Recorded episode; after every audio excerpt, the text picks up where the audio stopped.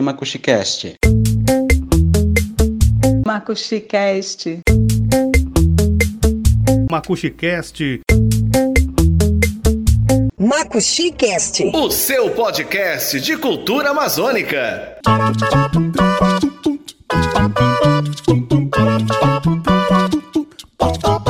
Olá, você, meu amigo e minha amiga, amante da cultura, da arte, a você que curte todas as formas de manifestações artísticas. Estamos chegando com mais um episódio do Macuxicast, o podcast de cultura da Amazônia. Choque por aqui, pura malandragem. Na minha cidade, por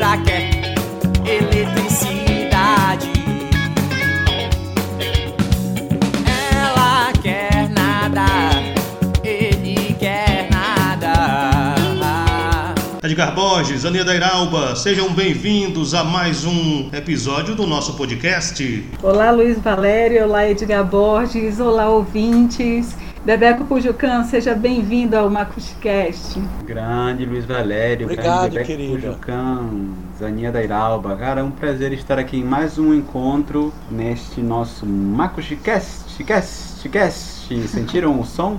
Já está sendo preparado É um pelo Bebeco. delayzinho. Nós chegamos então ao 17º Macuxicast, o podcast de cultura da Amazônia. E hoje, como já sinalizado pela Zania da Iralba, nós vamos falar de música com o produtor musical, compositor e técnico de som Bebeco Pujucan, que é diretor musical do estúdio Parixara. Bebeco integrou a banda Jan Rock entre os anos de 2012 e 2019. Produziu os três trabalhos gravados da banda, foi membro e presidente do Conselho Estadual de Cultura e já viajou por várias regiões do Brasil integrando o projeto Amazônia das Artes. Seja bem-vindo ao Macuxicast Bebeco Pujucan. Valeu, um prazer estar aqui com vocês. Uma maneira da gente estar junto, usando a tecnologia a nosso favor, nesse momento delicado que a gente está vivendo. É muito legal estar com vocês falando de assuntos artísticos. Bom saber que você está conosco também. Você é um artista, um profissional que nós admiramos muito e não por acaso nós te convidamos para participar do MacuxiCast. Então é isso, meu amigo e minha amiga, vai começar a aventura cultural do MacuxiCast, edição de número 17. Ah, isso aí, gente. Ô Bebeco Pujucão, Pujuca. Tá tudo bem, Bebeco? E aí, cara, tá tudo bacana aí na medida do Como possível. é que tá o nosso querido A quintal? gente, o quintal tá lindo. Eu tava ali atrás ainda agora, perto da onde a gente fazia lá os nossos os nossos encontros literários, coletivo Caimbé promovendo aqui em parceria com a gente o Sarau, e eu tenho saudade bastante daquela época. Vontade de tempos, retomar né, essas Bebeco? atividades. Bons tempos que podem a gente Éramos pode fazer de novo felizes. diferente. Com certeza, éramos felizes e sabíamos, não é isso? Bebeco, e você citou aí, né, esses tempos difíceis, então eu começo aqui fazendo uma pergunta para ti. Qual o maior desafio para um produtor musical hoje no Brasil, no meio dessa pandemia? Cara, é, eu acho que é o cara manter a sanidade, não só um produtor musical, mas eu acho que a maioria das pessoas manter um pouco da sanidade mental e conseguir produzir, criar é um pouco complexo, porque eu acho que exige uma capacidade é, muito grande de refletir e mandar na hora o que a gente vem passando. E é um turbilhão de coisas, né? A gente está vivendo uma crise muito séria, eu acho, sanitária, política, ética, educacional, tá tudo misturado, tá Tá muito doido, eu acho, o momento. E aí eu acho que o, o desafio é a gente continuar produzindo com uma certa regularidade, com sanidade, continuar trabalhando. Tem as alternativas, como a internet, mas não tá fácil. É isso, Bebeco. Como dizem por aí, os jovens andam falando por aí, não tá fácil para ninguém, né? Infelizmente, essa realidade pandêmica ela sobressalta a todos nós. É, com certeza. Uma sensação meio que de impotência aí, né? Mas vamos lá, trabalhar para sair dessa, dessa história aí e tentar. é, por exemplo, eu lancei uma música agora, tem Bocas com a Jan Rock. Eu tava em Manaus e aí voltei para cá, tava produzindo uma banda lá, porque veio Audi Blanc, e aí movimentou o cenário cultural. Aí eu fui para Manaus, aí Aí voltei pra cá achando que ia dar pra voltar pra lá pra finalizar o trabalho. Acabou que eu não voltei, fiquei por aqui mesmo. E aí estamos aí desviando do, do Covid. É tudo muito incerto, né, nesse momento. Até uma viagem se torna algo incerto. Você vai e não sabe se consegue voltar pro lugar de onde você saiu, né? Pois é, já era assim, tá mais agora. Bebeco, é, a gente já foi, nós, nós dois, com a Zani, já, já fomos parceiros com, com dois saraus, o Sarau do Quintal e o Sarau da Lana Poética. E eu quero aproveitar esse podcast para deixar registrado aqui o nosso agradecimento por você ter aberto o Parixara, aqui teu estúdio, por ter aberto as, as sombras dessas mangueiras lindas que você tem no seu estúdio para o coletivo Caimbé. Dito isso, vamos conversar com os nossos ouvintes e conta pra gente como é que um bacharel em Direito, formado no Rio de Janeiro, natural de Roraima, decidiu virar um produtor musical? Cara, primeiro eu que agradeço vocês. O espaço ele, ele tem essa destinação, né? Desde que eu vim para cá, a gente, vocês conhecem o estúdio desde que não tinha nem cerca aqui do lado. Vieram quando estava construindo ainda. Então, o espaço sempre foi destinado a isso, a intervenções poéticas, a música, a arte. E aí é um prazer tê-los aqui sempre. E como é que eu virei produtor? Foi. Eu tinha. Eu, eu me formei em direito porque eu gostava de história, gostava de filosofia, mas é, tinha a ver com a palavra. Mas como a minha família toda era, tra trabalhava com direito, aí eu fiz, mas eu tinha 18 anos e eu me formei com 22, eu acho. Então eu não tinha conhecimento ainda de uma profissão artística que tivesse um perfil mais técnico, uma coisa de estudar, de poder ser uma alternativa para a profissão artística, que é pura e simplesmente artística, que era é, sempre é uma aventura muito grande. Então, o lado de virar produtor foi e técnico de som foi para se não der certo a música autoral, eu tô ali do ladinho ou tô tentando de uma maneira mais mais privilegiada assim, com mais base, digamos assim.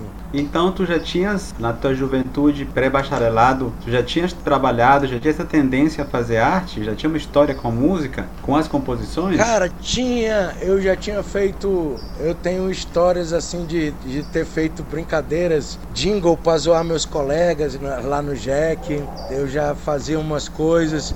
Eu tinha bateria, pedi uma bateria da minha mãe quando eu tinha uns 13, 14 anos. E tem, tentei fazer umas aulas com o seu Vicente, o baterista, fiz umas. Fiz aula de violão com Pedro Link quando eu tinha uns 11 anos. Eu ia bicando assim, e paralelo a isso eu tinha muitos discos e muitos CDs. Eu era ficcionado. Eu lia muito encarte, sabia qual eram os músicos, qual eram os compositores, os produtores. E aí, depois de mais velho, é que eu vim saber que isso era um pouco além do que o interesse de jovem por música, ia um pouquinho além. Aí eu descobri que tinha esse curso na Estácio. E aí eu tinha a oportunidade de fazer, eu fiz e aí me encantei e achei o, o, meu meio de trabalho. Muito bom mesmo, o, o Bebeco Pujucan. Essa tua vivência como consumidor de cultura musical foi o que te levou a pensar em ser membro e criar uma banda ou fazer parte de uma banda, como você já fez com a Jan Rock, por exemplo?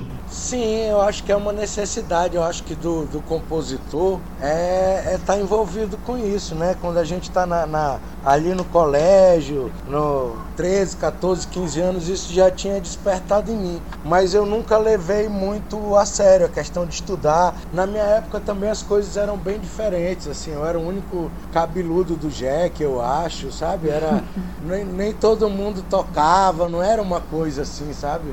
E era isso. É, tinha, a cidade não oportunizava tanta essa vivência cultural. Aí eu saí para estudar. Quando eu vinha de férias, eu já procurava quem era artista aqui. Nessa eu fiquei muito amigo do Neuber, do Eliakim, é, do Serginho Barros, desse pessoal todo. E aí eu ficava indo e vindo e fui me aproximando deles, fazendo curso. E aí foram rolando parcerias, trabalhos, essas coisas. Você se lembra qual foi a sua primeira composição, Bebeco? Ou uma das primeiras composições que você fez? Gravada ou, ou feita? Talvez Cara, a gravada, assim, pra gente puxar uma referência. Gravada foi Carioquinha no CD do Neuber Showa, o Muito Prazer. Aquela Sim. foi a primeira música assim gravada que tem o ISCR, aquela paradinha toda regularizada. Ano 2002, mais ou menos, né, Bebeco? Isso, que foi o meu primeiro trabalho como produtor e quando eu estava entrando definitivamente nessa história aí.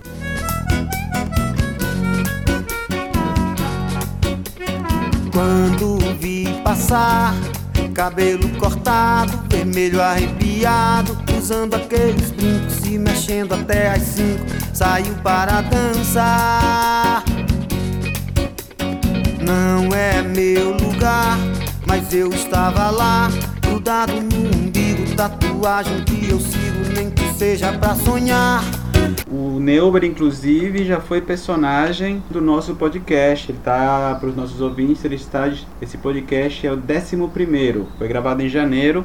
E o Neuber, hoje, começo de março, inclusive lançou uma música produzida no teu estúdio, né? O, esqueci o nome É. agora, mas eu sei que ele lançou Exato. hoje, dia 5 de, de março. Também trabalhou nessa? Exato. Trabalhei indiretamente, o Iago que deu uma assistência maior nele. Nessa eu não fiz as programações, eu não estava muito por perto não. Ô Bebeco, você atuou como membro do, e presidente do Conselho Estadual de Cultura. Que experiência você traz tendo visto a questão burocrática do trato com os fazedores de cultura por dentro, discutindo políticas públicas culturais aqui em Roraima? É uma questão complexa ali, porque por mais que tenha gente bem intencionada, é preciso ter uma consciência muito grande do papel de cada um dos atores dali. Então tem o Conselho de Cultura, que é um dos atores, tem o, o secretário, tem os artistas, a organizações civis que participam. Então todo mundo tem que trabalhar em conjunto. E o que acontece é que geralmente o gestor, ele trabalha, na minha opinião, pensando na eleição, pensando em recompensar de alguma forma quem o chamou para lá. E aí ele acaba esquecendo de, de dialogar com o conselho, de ouvir o que os artistas querem para tentar um modelo próprio, reinventar a roda, sei lá. E aí acaba que não há uma conexão muito forte. Não é muito proveitoso, né, cara? A gente não tem um bom aproveitamento da Secretaria de Cultura, no meu ponto de vista. Eu acho que quando você fala bom aproveitamento, você está sendo bem generoso, né? Porque É, em 2010, 2012, por exemplo, teve aquela fase das conferências estaduais e municipais de cultura, que a gente trabalhou muito ness- nessas questões, e nada, nada do que foi executado nas conferências foi para frente, mesmo co- com a criação da Secult. é, Pelo contrário, pois é. foi tudo jogado em, em alguma gaveta e trancada, e acho que queimaram essa gaveta. Pois é, por quê? Porque quem entra lá vai sempre puxar pro lado da, da eleição, de querer. Quem entra lá, entra num loteamento. O cara não entra lá por mérito cultural. O cara entra lá porque foi loteado. O cara tem que ser é, acomodado. O grupo político precisa de acomodação, acomodar alguém, bota pra cultura. E assim os caras pintam lá. E a gente tem que lidar com isso. E aí é isso, cara. Infelizmente, a- essa é a dinâmica que a gente vive. Tem gente legal, tem, tem gente disposta, tem. Mas acaba cansando, acaba. É uma coisa que é necessária. Eu, eu dou muito valor a quem milita, a quem se dispõe a participar de fóruns e tal, mas eu me decepcionei um pouco e hoje atuo é, de forma bem mais branda, mais indireta do que eu atuava antes, com a militância A cultural. gente, a gente vai cansando, né? Talvez pela idade até, ou por ver a coisa se repetindo, né? Tanta gente entrando sem ter conhecimento dos movimentos culturais que existem aqui em Roraima. Então, se você não conhece, se você não, não procura conhecer, você não tem como fortalecer, né? E a gente vai cansando dessa repetição. É verdade, Osani. Eu- na nossa participação naquele Fórum Permanente de Cultura de Roraima, né, todos nós fazíamos parte, eh, ficou bem premente, ficaram bem marcadas as necessidades, as demandas reprimidas, não atendidas do cenário cultural de Roraima. E como disse Edgar, de lá para cá pouca coisa andou, né? É- deve ser frustrante para você, enquanto fazedor de cultura, enquanto artista, perceber que muito pouco foi feito, né?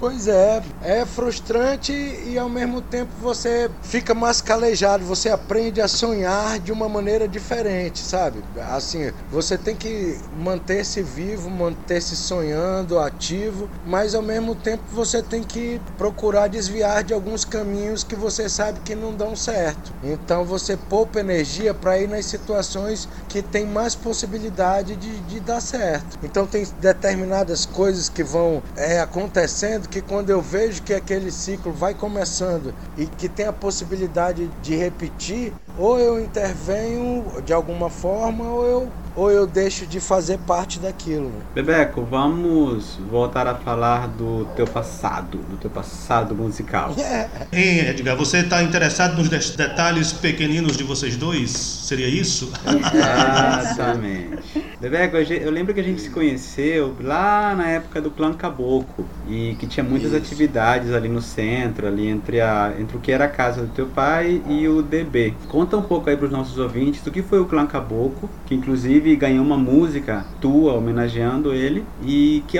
qual aprendizagem tu tirou daquela movimentação toda? Ó, a música veio primeiro do que o movimento, digamos assim. É mesmo? A música é, a música é de quando eu morava no Rio de Janeiro. Fiz algumas parcerias com o Neuber Júnior. Uma é Clã Caboclo, a outra tem Bocas que foi lançada agora. Eu ainda tô trabalhando em algumas músicas dessa época, misturado com algumas novas que eu tô fazendo. E o que foi o Clã Caboclo foi um encontro de gerações de pessoas que eu tinha acabado recém-chegado do Rio de Janeiro e queria muito conhecer e interagir com várias pessoas assim, de vários segmentos. Então a gente começou a se encontrar sexta-feira no estúdio que tinha ali na, na Silvio Botelho, perto do Jack, ali no Centrão, e era o estúdio Parichara. E aí eu botava o som lá na rua e a galera tocava, mostrava suas músicas, e aí os ambulantes começaram a chegar, começava a ir alguém, e começava a ir juntar gente, juntar gente, e foi isso. Foi um momento legal. A gente, nós fizemos alguns eventos é, coletivos com participação de grafite, do, do Max Deli, de poesia, de algumas intervenções. Tinha uma, tinha uma série de coisas que eram bem bacanas. Nós fizemos alguns, alguns shows, alguns eventos e depois de um tempo foi dispersando e tal. O aprendizado é, que eu tirei... a gravar um CD, né, Beco? É, uma coletânea, né? Que a gente, a, a, gente não gravou alguma coisa, a gente juntou as coisas que eram gravadas e lançou. Show. Ah, tentamos colocar um site no ar, juntamos materiais dos artistas, Elises e tudo. Chamamos um brother que fazia parte, design gráfico, aí não rolou, o cara pegou a grana, sumiu, não fez o site, aí começou a desmotivar e aí deu começou a dar para trás. A minha, a, a vamos, a, o aprendizado, o aprendizado é que eu acho que eu acho que a gente pode encurtar alguns caminhos e deixar as coisas assim, estabelecer mais, definir mais algumas questões. Eu acho que o clã Caboclo era bonito era gostoso, mas por uma inocência da juventude, assim, de não ter nenhum tipo de pragmatismo. As coisas aconteciam de improviso, como tinham que acontecer, as pessoas querendo se conhecer sem nenhum compromisso com alguma coisa mais séria, uma estética cultural ou, ou alguma coisa mais, mais. A gente nunca teve um CNPJ, uma associação e tal. Então, eu acho que a experiência foi, foi válida pra caramba. Eu acho que o Mujica é muito resultado dessa experiência do Clã Caboclo, saca? Este é o Macuxicast, o podcast de cultura da Amazônia. Toda quinta-feira nós estamos aqui com um entrevistado que tem muito a dizer sobre o seu fazer artístico, sobre a cultura de Roraima, a cultura da Amazônia. E hoje o nosso convidado é Bebeco Pujucan, ele que é produtor musical e diretor musical do estúdio Parixara. Você pode interagir conosco mandando e-mail para macuxicast.gmail.com ou WhatsApp para 95991358757. Edgar, quem quiser falar com você, faz como, Edgar? Pode mandar mensagem também para o WhatsApp 9111 4001 ou nos contar pelas nossas redes sociais. Nós estamos no Twitter e estamos no Instagram, arroba Macuxicast com X, Macuxi, C-A-S-T, Temudo, Macuxicast. É isso aí, esse é o Macuxicast. Ô meu caro Bebeco Pujucan, você participou da banda Jan Rock, gravou aí três trabalhos com ele, aí depois saiu viajando pelo Brasil, estados do Norte, também do Nordeste, Piauí, Maranhão, Goiás, foi ao Distrito Federal, foi ao Mato Grosso, foi ao Mato Grosso do Sul, participou cinco vezes do Amazônia das Artes, ou seja, uma boa bagagem de tudo isso, de todas essas andanças. Quais são as melhores lembranças, as melhores reflexões e as melhores experiências? Ah, lembranças, tem muita lembrança boa. Ó, eu fui com Ben Charles, fui com é, Pedro Link e Renato Costa. Fui com Ricardo Nogueira e com a Jam Rock. Foram quatro idas. Aí eu viajava tanto no Amazônia das Artes que quando chegava no lugar o técnico falava assim: só tem tudo de técnico lá em Boa Vista, cara. Porque muitas vezes eu viajava como técnico de som, sabe? O cara, bicho, só tem tu mesmo, sério? Eu falei, não, cara, porque o pessoal gosta de mim. Mas com a Jam Rock eu viajei como músico e as outras fazendo som. Cara, é uma, a melhor experiência. Eu não sei se eu posso falar algum episódio assim muito marcante. Eu acho que é conhecer o, o norte todo. Eu me sinto muito privilegiado de conhecer todas as capitais mais de uma vez, chegando aí para o interior de alguns estados. Então, porra, conhecer isso tudo, que é, um, é um, uma região gigantesca e plural dentro, da, dentro das suas características é fenomenal. E tem, tem muitas histórias de voos, voos trocados que o Sesc porventura marcava errado e a gente ia lá para viajar e não volta. História de açaí descongelando e tendo que molhar tudo. E eu desesperado, isso acontece muito em Macapá, né? Que o cara fica louco com açaí camarão, quer levar congelado e é cheio de regra. A gente chega com isopor lá cheio de, de gelo e não pode, tem que tirar tudo. E aí, numa dessas, eu fiquei de madrugada com a bunda pra cima, jogando gelo, pra ver se eu salvava o camarão que eu tinha comprado lá. Beleza. Se for contar todas as histórias, dá um livro, né, Bebeco? Pois é, tantas horas dormidas no aeroporto, sabe? Naquele chão frio, com a galera e disso aí sai muita risada, muita piada, muita brincadeira. Imagino. É muito massa. Bebeco, são mais de 30 discos lançados aí com tua participação. Você se sente realizado hoje como produtor e como músico? E quais, quais são os teus planos para o futuro? Ah, eu me sinto a caminho da realização. Eu acho que eu acho que eu preciso eu gostaria de divulgar mais a minha música. Eu gostaria que. Eu acho que depois da saída da Jan Rock, eu estou pensando mais estrategicamente. E, essa ida para Manaus tem muito a ver com isso. Eu tenho procurado ir para cidades que tenham mais habitantes, mais pessoas, para centros maiores e que tenham a música de forma um pouco mais profissional, mais bares para tocar, mais rádios, mais jornalistas especializados, esse tipo de coisa. Então é isso, eu acho que eu gosto muito do trabalho que a gente vai estar tá fazendo e que vai fazer, sabe? E dos que foram, foram legal, passou, foi bacana, eu tô aqui graças a eles, mas não me sinto assim, ah, tô realizado. Eu acho que quando eu tiver daqui uns 10 anos eu vou ficar com papo de eu sou tiozinho, mas não quero ser tiozinho assim não. Bebeco, tu tem algumas músicas que interpretadas, né? Tu é o compositor e tu consegue as vozes para o teu som. Das várias músicas que tu tens por aí, qual é a que tem maior repercussão e o pessoal não sabe, com certeza não sabe que é tua? Quais são, se foram várias? Ó, oh, tem o Puraqué, né, que eu acho que ficou conhecido pelo Bloco do Mujica. Quero destacar nesse momento que Por Aqui, Puraqué é uma das músicas que o meu filho canta de vez em quando, do nada ele sai de casa. Por aqui, por aqui. Sabia disso? que maneiro, cara. Pô, que bacana. Saudade dele. Maneiro, legal. Eu acho que ela tem uma sonoridade massa. Eu fiz com o Jorge Farias, dessa época que eu morava no Rio de Janeiro. E aí a gente aproveitou lá na Jam Rock, depois aproveitou no Mujica. E eu acho que é uma música regional e pop ao mesmo tempo. E é, ela tem um destaque, deixa eu ver. Tem o, o hino do bloco, o Legaliza, né? Que é Eu Sou Legal, Mas Sou Lisa. Que é minha do de Bob e do Iago. Que também tem da Jam Rock, tem Enrustidos e Afins. Tem algumas Jamachim. aí.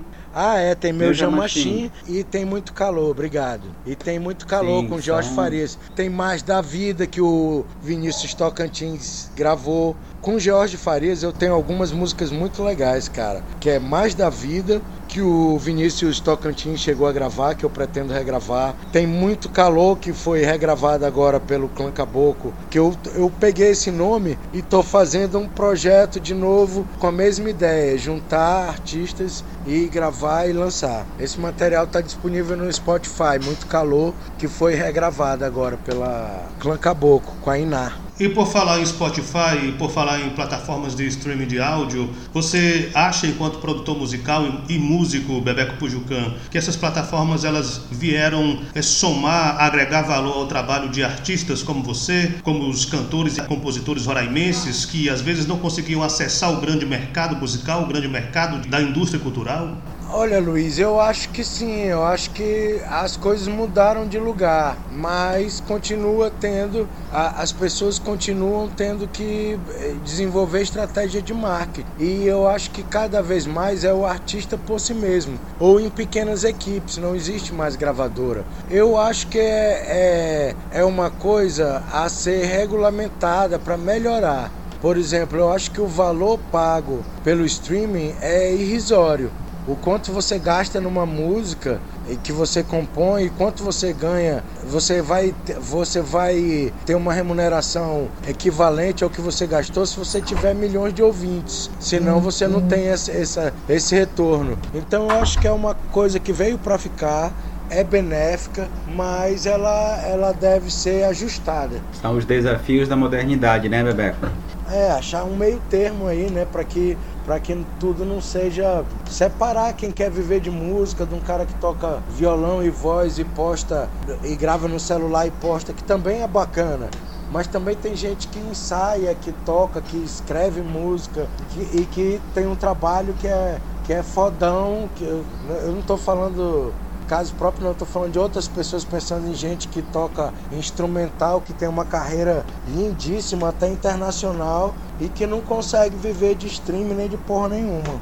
Bom, Bebeco, eu queria mudar um pouco o foco da conversa e saber como foi para ti essa experiência de ser um ator é uma coisa que você pouco pouco toca nas conversas, mas que foi muito, digamos, impactante te ver em cena como ator de um curta aqui em, aqui em Roraima. Cara, aquilo dali foi louco. E eu quero fazer de novo. Eu ia mandar agora pro, para um teste, mas nem acabei que nem mandei um vídeo pro, pro teste do, da galera da Biosfera. O que rola, bicho, é o seguinte, quando tem um desafio assim, eu me jogo, porque eu vi que era uma oportunidade muito legal de eu me dedicar àquilo ali. Era, era, ia ter eleição do conselho e a gente tinha que passar uns quatro ou cinco dias lá em Pacaraima, filmando, e a gente se tacou pra lá e, porra, foi inesquecível, maravilhoso. Cara, eu acho que pra mim foi eu descobrir uma coisa que eu gosto muito de fazer, cara. se tivesse oportunidade eu faria mais, é muito bom. E eu, eu me atiro assim, eu sou um cara tímido, mas quando eu me proponho a me jogar assim numa parada que eu considero intensa, que eu considero valorosa, eu, eu vou com vontade, sabe? Foi o que eu fiz no filme, agradeço a oportunidade lá do Thiago e a equipe foi do caralho, foi bom mesmo. E como disse o Edgar, a sua presença no vídeo é bastante marcante, Bebeco. Valeu. Não sei se é um elogio, mas vamos lá. Porque é o seguinte, cara, eu acho que o cara tem que se expor ao ridículo. O que é legal, às vezes ele é muito próximo do ridículo. E se tu não tentar e não se jogar, tu não vai ter muito resultado. Então, tem horas que tu não tem que pensar o que os outros estão pensando, nem tu tem que ir e vai. E foi isso que eu tentei fazer lá naquele. Né? É, ali, ali a diversão vai, mas é meio. É um programa meio pesado, que você fica no sol, espera, espera, espera. É um negócio Sim. doido, é massa. É kamikaze. Mas deu muito certo, Bebeco. Ficou muito bacana. E eu queria dizer, Bebeco, que a presença marcante é elogio sim, tá? Que fique claro. Obrigado, mano.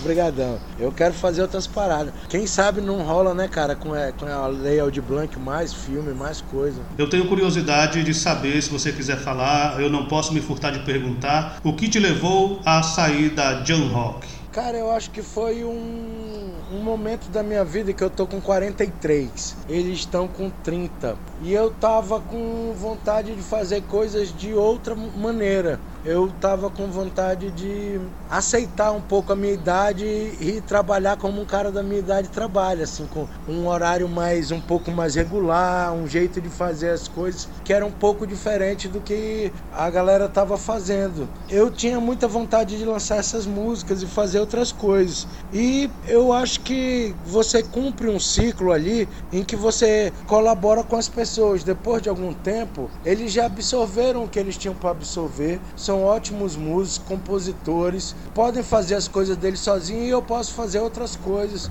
ajudar outra galera e, e talvez ficar num lugar que é mais parecido com a minha missão mesmo, de estar tá trabalhando com um, um pouco mais nômade, depois trabalha com outro e assim vai. Beleza, entendi. Bebeco, ator, produtor musical, compositor, um monte de coisa, mas também, e talvez seja o teu trabalho de maior impacto de uma solapada, fundador do bloco do Mujica.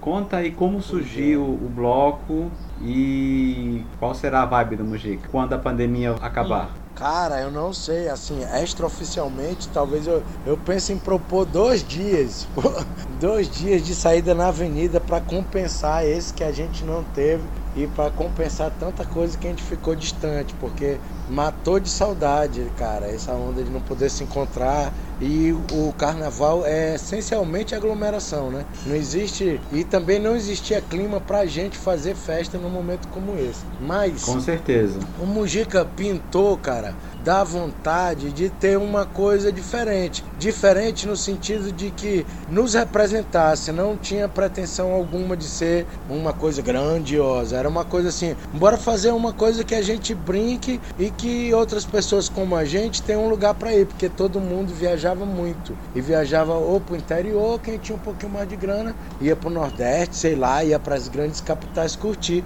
E a gente ficava aqui sem fazer porra nenhuma. Aí, bora fazer, um bora. E no primeiro ano ficou num bora, bora, bora. Aí no segundo ano, nesse primeiro ano participou como uma entrada do Jorge Farias na Jan Rock. E no segundo ano a gente, a gente saiu lá na prefeitura e foi um sucesso. E aí veio crescendo e encorpando e ganhando um público. Que Boa Vista é uma cidade que já tem, né? Assim, muita gente já é desse segmento que é o Bloco do Mujica, que é a diversidade, hein? pessoas de várias tendências, de vários, vários segmentos e que gostam de ouvir música daqui, que não tem preconceitos, muitos homossexuais, muitos maconheiros, muita, muitos artistas, muita família, muita gente careta também, muita criança, mas pessoal que vai sem aquela intenção de ficar só paquerando e pega-pega e tal. É uma, é uma, é uma curtição. Parabéns pela iniciativa, Bebeco e que quando a gente voltar à normalidade no mundo pós-vacina, a gente se encontre não duas, mas três noites seguidas ali na Avenida Villeroy, pois ali é. no São Vicente. Pois é, nós merecemos, todos nós merecemos. Com certeza. Bebeco, eu vou encerrar nossa conversa pedindo para que você defina Bebeco Pujucam por Bebeco Pujucam. Rapaz, que coisa complicada. Um brother de vocês que tá com saudade. É um cara que, que tá aqui. Pro que deve é fazendo arte com vocês aí. É isso. Maravilha, Bebeco Pujucã. Nós também temos saudade da sua presença grandiosa em todos os sentidos. Edgar Borges, Aninha Dairalba, que bom que vocês participaram conosco dessa conversa gostosa com o Bebeco Pujucã, hein? Foi maravilhoso, Luiz. Eu falei no início, né? É, um abraço aqui para todos os ouvintes, um abraço para você, Bebeco. Muita saudade de você, do Tiaguinho, de toda a família. Um abraço, Luiz Valério, Edgar Borges. Muita saúde, muita prosperidade para todos. Cara, foi muito legal, Bebeco, essa conversa. A gente tem conversado muito pelo WhatsApp, mas a voz, a voz ainda é, é melhor que, que as palavrinhas e um dia, um dia a presença será melhor do que a voz. Sucesso para você, cara, nessa nova jornada. Um abraço no Tiaguinho, na Bárbara e continua produzindo arte que você é. Você é fodástico, velho. Porra, meus amigos, esse, esse programa foi emocionante para mim. Foi um abraço aqui que eu senti no meu coração, porque eu tava precisando conversar com vocês, com, com os meus amigos, tava precisando trocar. E a rede social tem sido um ambiente tão hostil, tão duro, de tanta agressividade. E eu preciso, eu preciso, gosto de trocar, gosto de dar e receber carinho, amor, fraternidade. E é isso que eu sinto por vocês. Obrigado, obrigado, obrigado. Beijo no coração. Os três moram no meu coração. Valeu. Você também mora em nosso coração, Bebeco Pujucã. Nós também estamos com saudades da sua presença, daquele papo gostoso pessoalmente. E quando a pandemia passar, tudo será possível se Deus quiser. Então é isso. Este foi mais um episódio do Macuxicast, o podcast de cultura da Amazônia. Eu, Edgar Borges Zania da Iralba com o nosso próximo convidado. Estaremos aqui na próxima quinta-feira. Um abraço a todos, até lá! Se me perguntarem de onde eu venho, parente, eu mostro que tenho um groove caribenho. Se me perguntarem de onde eu venho, parente, eu mostro que tenho um groove caribenho.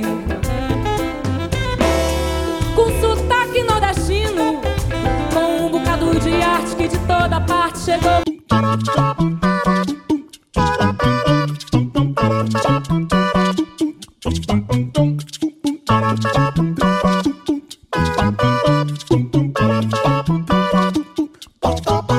Macuxicast. O seu podcast de cultura amazônica.